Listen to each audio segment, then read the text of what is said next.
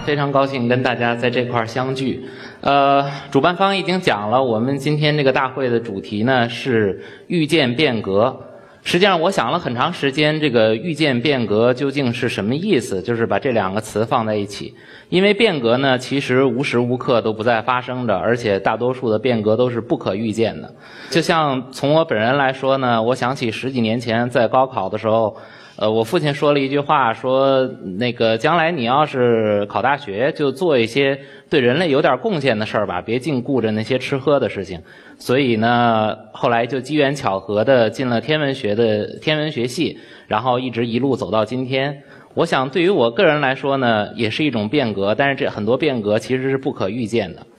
从天文的角度来说呢，我们同样在经历很多非常巨大的变革。比如说，如果现在我们问问大家说时间是什么，但是现在几点了，可能大多数人的第一反应是会拿出手表或者去看看手机。但是实际上呢，在古代没有手表或者没有手机的时候，那么古人是如何来判断我们时间的概念究竟是什么？我们的日期究竟有什么样的意义？那么天文又究竟是什么？所以其实有很多东西呢是在不断变化中的。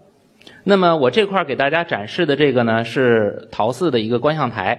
那这个观象台呢也是迄今为止我们发现的最古老的天文遗迹。呃，陶寺遗址呢是在上个世纪七八十年代开始发掘的。呃，考古学家给它的断代大概是距今代四千年左右。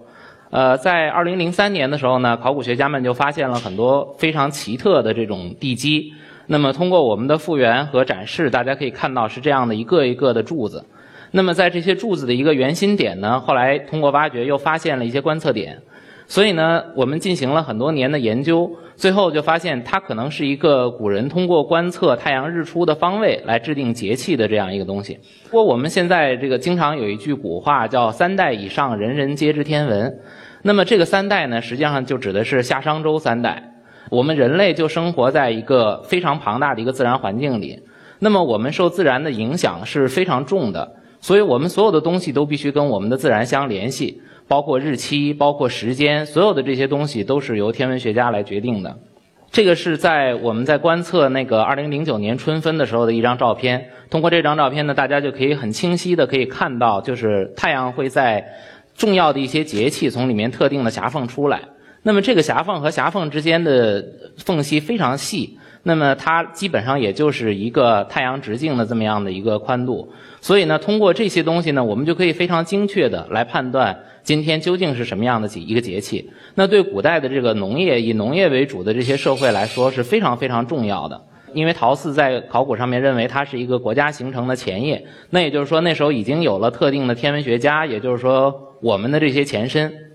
所以呢，有了这样的社会机构之后，人们才能更好的来认识，然后来指导农业生产，包括来完成一些国家形态。同样的呢，在陶寺我们不仅仅有这样观测日出方位来定节气的这些东西，我们还发现了这个，呃，像漆杆这样的一些非常独特的天文仪器。那么，经过我们的研究和论证呢，也大部分证实了这是一个古代用于观测日影的一个圭表。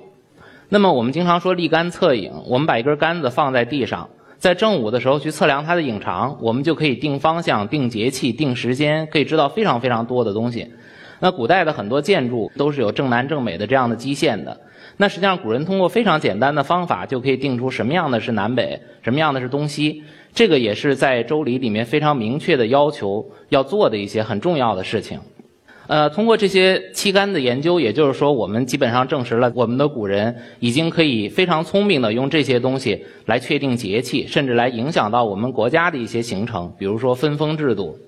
呃，圭表测影呢，实际上不仅仅存在于那么古老的时期，那么一直到明清的时候，它还在用。这个是在河南登封，大家可以看到的登封测影台里面的一个叫周公测影台。根据这个董作宾他们这些学者们的考察呢，它也有可能是唐代人复建的。传说是周公曾经在这个地方测影，所以大家可见我们的这个文化传承经历了多么长的一个时期。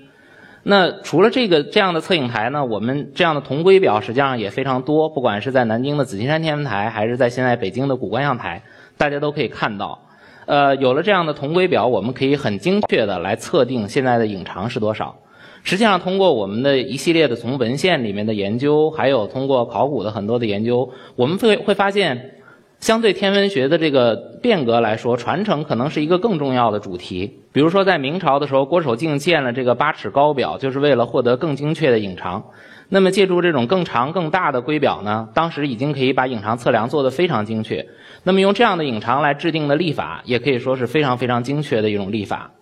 那在古代，天文学是一个非常封闭的这么一个体系，呃，不允许民间私习天文。但是呢，皇家的天文学也经历了很多断断续续的这样的发展。除了用这种影长来获取时间之外，古人还会想各种各样的办法，把时间留在地面上。那么，就像我们现在如果要获取时间，你通过手机或者通过看新闻联播，你都可以知道现在的北京时间是几点几分。那么现在我们有一套这样的体系，就是在呃中科院的国家授时中心，它会通过原子钟来进行精确的测定北京时间是多少，并且进行发布。那么在古代呢，我们也有这样的机构，这样的钦天监，然后这样的天文仪器。比如说这个就是我们复原的一个一比三的水云仪象台的模型。现在这个模型还放在国家天文台的大厅里面进行陈列，就是在中科院科普开放日的时候，也非常欢迎大家去看它的演示。那么有了这样的一些天文仪器，我们就可以非常精确的把这些时间留在地面上，并且通过报时的方法向大家进行传达。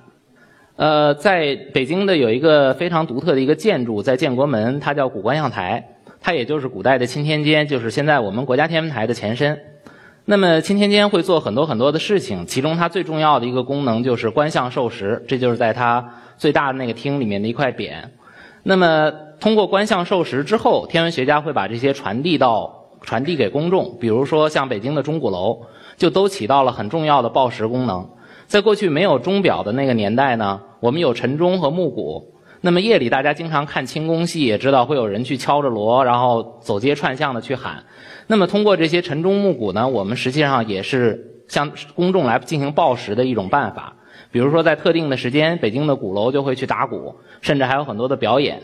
它既彰显了一种皇权，同时呢，它也是天文的一个报时的功能。呃，相应的呢，在这个故宫里面还有像这样的日晷。实际上，它并不具有特别重要的计时功能，因为在清朝的时候，实际上皇帝已经有了西洋的这种座钟，另外还有很多的镂刻。但是呢，这样的东西放在故宫里面，它实际上是中国古代一直传承下来的一个权力的一个象征。那么，我讲了很多中国古代天文学从获取时间一直到守时，一直到报时的这样一种系统。实际上，中国天文学也经历了几次大的变革。比如说，在汉代的时候，就有一种宇宙观之争，当时是持续了几百年的这种宇宙观的争论，也是非常非常激烈。在唐代的时候，终于把所有的宇宙观统一了。呃，在这个明清的时候，应该说还有两次非常重要的变革，一个是在明朝末年的这个崇祯改历，把西方的一些天文学引入了中国。那么还有一次最大的变革呢，应该说就是一九三四年紫金山天文台成立。呃，大家可能都好奇，说我讲了这么多古代天文学的东西，但是其实我们现在的国家天文台，我们绝大部分人是并不做这些研究的。那么我们有拉莫斯的望远镜，有 FAST 望远镜，有非常非常多的世界上最大的这些望远镜，但是应该说我们几乎可以说我们所有的工作都是沿袭的西方天文学的成就。那望远镜这些东西是在一六零几年，就是西方人发明了之后，伽利略的望远镜陆续的在世界各地发扬光大，那么传入进来。我们现在所采用的所有的星图、星表和这些体系，也大部分都是西方人的。就像我们经常在说十二星座，其实都是古希腊的星座。那么我们中国有三元四象二十八宿，但是呢，大家对这个关注和了解的可能并不是非常非常多。其实它跟西方的这种星座体系是非常非常接近的，呃，是完全不同的体系。所以在这点呢，我就想稍微的多啰嗦几句，就是来给大家讲一讲我们一个文化自信的问题。从文化的角度来说，我觉得我们都没有错，因为知识是这么产生，而且自然的进行流转和传播的。但是从文化自信的这点呢，我不得不非常佩服英国人。呃，大家知道这个是英国的巨石阵，可能很多人都听说过。那么英国在很早之前研究发现了这些巨石之后呢，就认为它是跟观测日出是非常相关的。实际上，我们从天文学家的角度，我们并不认为巨石阵是一个比陶寺更优秀的这么一个观测日出的建筑。为什么这么说呢？因为它中间的缝隙很大，尽管呢太阳可能会从一些特定的这个缝隙出来，但是其实从天文观测的角度来说，它并不能很精确的来确定某一天或者是什么样的。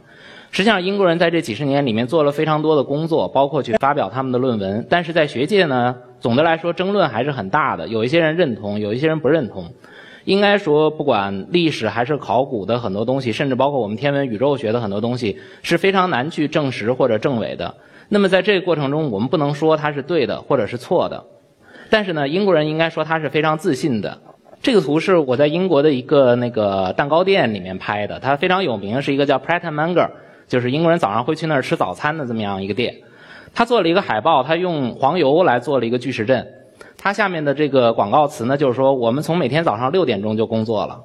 他就利用了巨石阵来观测日出方位这么样一个一个结论。实际上，我觉得相对来说呢，英国人可能几乎你去问英国人的话，可能百分之九十九的人会认为巨石阵就是我们国家的骄傲，它就是观测日出方位用的。不管学界有没有争论，至少我们是那么认为的。那相对来说，我觉得我们中国人在文化上其实还是不够那么的自信。应该说，我们还是应该非常有底气的。比如说，像这块展示的这两张图片，左边是哈勃望远镜所拍摄的 M1 天体，就是现在的蟹状星云。呃，这个是一个非常新的成就，距现在可能也就是十几二十年的时间。右边呢是一部宋史。那么我们是怎么把这两个东西联系起来的呢？这个是必须提到我们原来科技史的一个习泽宗院士，他做了非常优秀的工作，就是通过非常严谨的一个证认之后呢，发现。其实这个蟹状星云在一千年前进是一个超新星爆发的遗迹。那么这颗超新星当时在宋史里有长达一年十个月的记载，详细的记载了它每天的位置、还有颜色、还有光度的一些变化。那么我们知道美国人现在技术非常非常先进，但是一千年前这东西是什么样子，其实他们也是没办法获得的。所以从很多意义上来说呢，我觉得我们中国人其实可以更自信一点呃，更加了解一些我们自己的这种传统。也许可能给大会的主办方一个建议：下一届是不是我们不讲变革了，可以再讲一讲传承？最后呢，我想用刚才我提到的这个习泽宗院士的一句话来结束我今天的演讲，就是当年他生前的时候，在参加医学大会的时候，曾经讲到过一句话。那时候奥巴马才刚上台，他说呢，这个奥巴马当时提的竞选口号是 “change”，把 “change” 这个词翻译成中文是什么意思？是“易”。那么我们中国人玩易学、玩易经，已经都玩了几千年了。实际上美国人才刚开始，有很多东西其实我们现在并不了解，但是并不意味着我们没有。我们有非常非常多很优秀、很值得大家去尊敬和传承的一些古老的东西。那么也希望大家在将来能够更好、更多的去了解古代的一些科学、文化，甚至我们自己的文明，别让我们自己的文明就这么遗失掉了。这就是我今天想讲的所有东西。谢谢大家。